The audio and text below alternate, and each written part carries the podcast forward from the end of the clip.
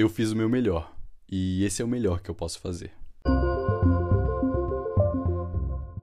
Os Cherokees são um povo indígena dos Estados Unidos e, assim como qualquer outro povo, eles têm suas histórias, que têm o intuito de ensinar e trazer conhecimento, mas eles são bem diretos, não tem era uma vez e nem felizes para sempre.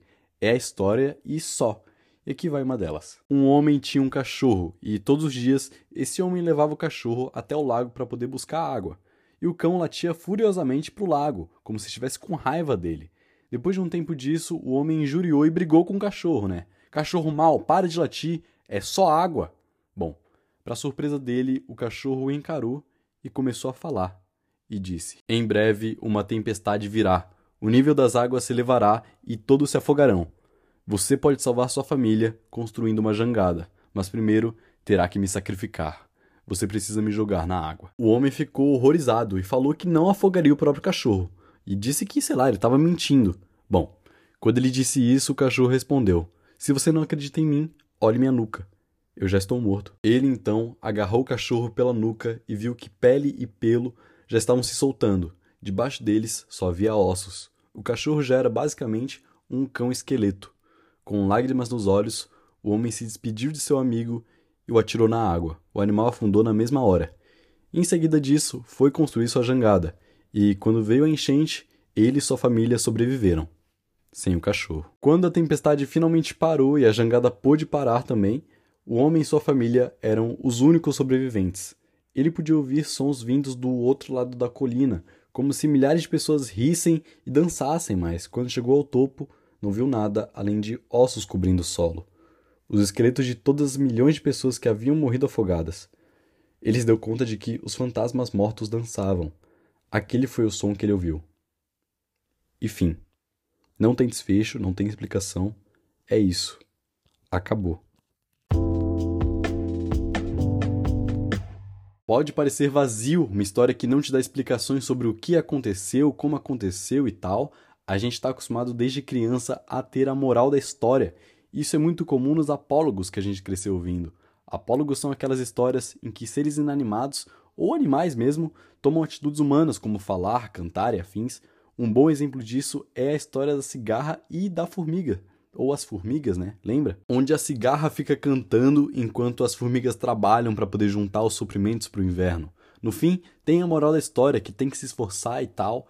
Eu, como artista, não gosto nada dessa história, porque assume que o emprego da cigarra é inútil, mas pensa como não seria difícil a vida das formigas sem ter uma canção para diverti-las, ou sem ter alguém para poder chamar de vagabundo, tá ok? Enfim, o mérito não é esse. O fato é que nessas histórias que sempre nos acompanharam, o intuito de contar elas é para poder dar uma lição, ensinar alguma coisa por meio de metáforas.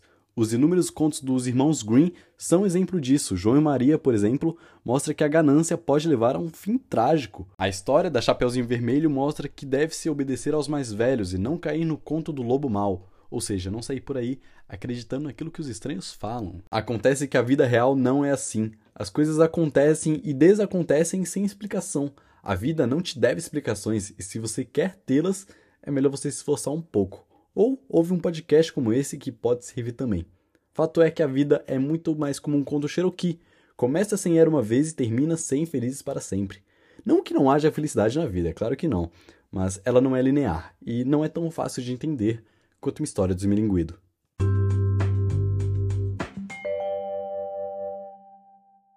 Era uma vez um jovem eu que estava passando as férias na casa dos avós lá no interior de Minas Gerais e eu, como uma boa criança hiperativa, falei pro meu avô: Vovô, me dê um serviço que eu faço pro senhor, é só falar que eu faço. Nisso, ele me contou que tinha umas pedras que estavam atrapalhando a passagem, né? e que minha missão era pegar essas pedras e jogar num buraco que tinha lá. E eu fui correndo fazer isso. Nisso, eu chego onde estavam as pedras e tinham muitas pedras. E pedras grandes, ou seja, eu teria que fazer várias viagens, porque minhas mãos infantis só podiam carregar uma pedra de cada vez. Então eu comecei. Foram passando as horas e eu ainda tinha bastante pedra para poder carregar. Quando meu tio aparece e fala: Para com isso que você está fazendo muito esforço, vem cá. Eu digo: Não, tio, eu não posso desistir. Então eu fiquei mais uns 15 minutos quando ele voltou e falou: Vem cá. Eu disse: Não posso desistir. Ele disse: Vem cá, menino. Eu disse: Não vou. Ele me puxa pelo braço e me mostra um carrinho de mão e fala: Usa isso, vai ser mais fácil. De repente, o trabalho que demoraria o dia inteiro durou 20 minutos. Ainda bem que eu desisti. A gente cresceu com essa coisa de não desista nunca, mas tá tudo bem desistir de vez em quando. Quando tem coisas que te fazem mal, te martirizam, você desiste e tá tudo bem, não é o fim do mundo. Desde que não desista de você mesmo. A vida não é roteirizada como uma fábula ou mesmo um podcast de 5 minutos.